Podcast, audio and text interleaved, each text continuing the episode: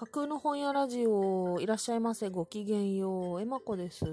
えー、5月になりましたね。ゴールデンウィークって、早い方はもうお休みに入られてるってこと ?29 くらいからっていう方がいらっしゃるのかな？はい。あの、私は今は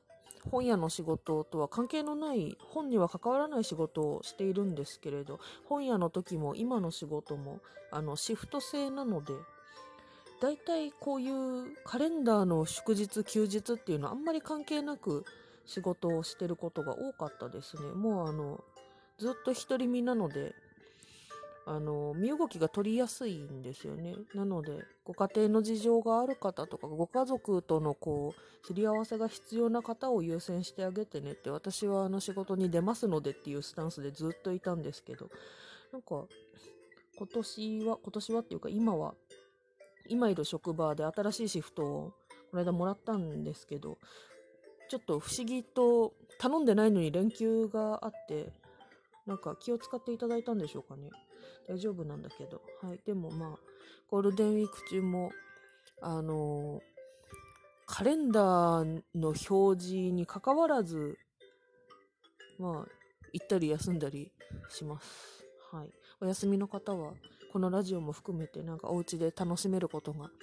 たくさんあるといいのですが、はい。で、まあ、最近になって、4月にの末になってから、久しぶりにラジオトークを立ち上げてちょっと喋ったりとかしているんですけど、お休みの期間を半年近く空けてしまったので、なんかちょっと喋りの勘がもともとうまくないけど、なんか戻ってないような気がして、ちょっとリハビリがてら雑談をたまに撮りたいなと思っておりまして、なのでね、リクエストの企画に参加してくださってる方とか、お便りとか、あの、差し入れとかもね、いただいて、本当にありがとうございます。まとめて、まとめてっていうのは何？うん、でも、あの、お礼を別に差し上げたいと、差し上げたいとっていうか、収録したいと思っております。はい。なんかね、気に留めてくださってありがとうございます。で、まああの、私が本屋を辞める時っていうのは完全に不本意100%で辞めるので、辞めた後もまたなんか本に関わる仕事をどうにかしてできないかっていうようなことを常にこう模索していまして、今も違う仕事を一応臨時でやってはいるんだけれど、やっぱりなんか本に関わる仕事がないかなっていうのはもう四六時中探しているんですよね、アンテナを立てて。ただまあ状況がね、今までとちょっと違うので、なんかこういうね、コロナの危機みたいなものって、今までに経験したことのない感じなので、さすがにこう、なりふり構わず本の仕事だからって言ってビャーって飛びつくっていう風には、ちょっと最近行かなくなったなって思って、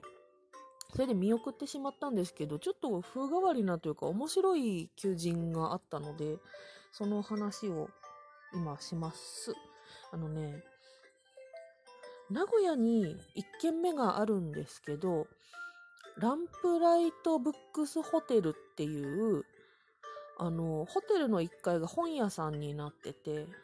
なんだっけ、本の世界を旅するホテルだったかな？そういう、あの、本を読む空間としてのホテルっていう、なんかそういう物語とか演出が、コンセプトがある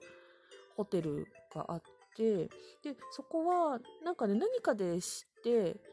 あ、なんか面白いな、行ってみたいなって思ってたんですけど、ちょっと名古屋とはご縁がなくって、今まで、あの、噂で聞くだけだったんですけれど、でも、それがね、札幌にできるんですって。6月オープンらしいんですけど、ランプライトブックスホテル札幌がオープンするそうです。そのオープニングスタッフの求人っていうのがあって、ただどっちかっていうと、1階に本屋さんが入ってて、上の階はホテルになっているんだけれど、ホテルのサービスとしてのスタッフの募集っていう側面が強そうだったので、私どっちかっていうとね、本屋の部分だけやりたいぐらいの感じなので、でもね、あの、学生時代に就職活動して、最初にあの、まあ、いわゆるインターン的なこと試しで入社して仕事してみるみたいなこと？で、初めて入ったのは実は札幌のホテルだったんですけど、もう10日で値を上げてね、あの、やめましたね。うん、あんまりもう、うん、出来上がってるチームの中に入っていく準備が自分でもできてなかったし、そのチームもなんか新人さんを受け入れて、こう、根気強く指導していこうみたいな感じではなくって、教えられてないことでなんか怒鳴られたりとかしたので、ちょっとね、あの、合わないなっていうのと自分が未熟だなっていうのとか、あんまり良くない感じでタッグを組んでしまったようなとこがあって、なんか長持ちしなかったんですよね。だからなんかホテル業界に関わる仕事っていうのがちょっとでも入っていると、なんかちょっと気遅れしてしまうようなとこがあって、まあ、雇用条件が合わないっていうのもあり、このホテルへの苦手意識もありで、ちょっと応募しなかったんですが、でもね、あのー、そのコンセプトだけ見ているとすごく私向きの場所だなっていう感じはした。あのー、ランプライトブックスホテルさんは、その1階に入ってる本屋さんでカフェもくっついてるらしいので、あの、ちょっとお茶をしながら、軽食を楽しみながら本を読んだり選んだりできるようなんですけれど、あのー、そこの本屋さんっていうのが、普通のね、街の本屋さんみたいな棚の作り方ではなくって、旅の本とミステリーを中心にしてラインアップしてるそうなんですよ。となったら、まあ、あの、私、ミステリーを好きで読んでいるタイプの、なので、まあ、すごく読んでる内容は偏ってるのでね、何もかもに詳しいわけではないんだけれど、でもアガサ・クリスティの話だったら、まあまあついていけるんじゃないみたいなところがね、不思議な自信があるので、だから、なんか、ああ、いいな、面白そうだなってすっごく思って、ちょっとね、条件合わないのにね、ギリギリまで迷って、て、何回も検索しては、求人の条件を眺めてダメだなって思いながら、でも面白そうだなっていうのをね、しばらく続けていました。うん。なんかね、一回お客さんで行ってみようかなっていう気持ちは、今はある。うん、そういう、なんか場所はね、たぬき工事。たぬき工事って札幌の街の中ではこう、古くからある商店街なんですけど、まあ今はね、ちょっと寂れがちな感じがするっていうことと、でもまあそういうホテルを招致するっていうのも、たるき工事の方で盛り立てて頑張ろうとしている形なんだろうなっていう気はするんですけど、まああの歴史のある商店街で、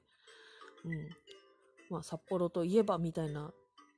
ところ、場所でもあるような気がする。その中でも、たぬき工事の1丁目、2丁目、3丁目っていう風にずっと長く続いているんですけど、7丁目ぐらいだったはず。7丁目ってかなり外れの方で、私ね、あの、行ったんですよ、実際。もうランプライトホテルの外観くらいは出来上がっていたようなので、見に行ったら、なかなかね、外れの方に立っていて、これで、うん、たぬき工事の端の方に人を呼ぼうっていう策なのかもしれないんですけど、うん、ちょっと、札幌の中心街のたぬき工事のホテルに泊まるんだよっていう感じで、よそから来た人は外れすぎてちょっとえってなるかもなっていう、それぐらいちょっと端っこでした。でもなんかね、見た目ちょっとこじんまりしてたけど綺麗なホテルでしたね。うん。全然よそ者じゃないけど、泊まりに行ってみたい気はする。うん。えー、なんかそういう、あの、私、一昨年ぐらいにすごくこうミュージカルとか感激するためだけに飛行機に乗るっていう生活をしていたんですけどで東京に旅行に行って弾丸旅行みたいな感じでねすごい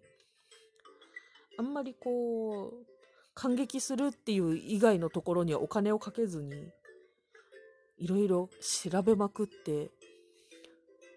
行って帰ってくるっていうことを結構やっていたんですけど、そうやってホテルの情報とか調べていくと、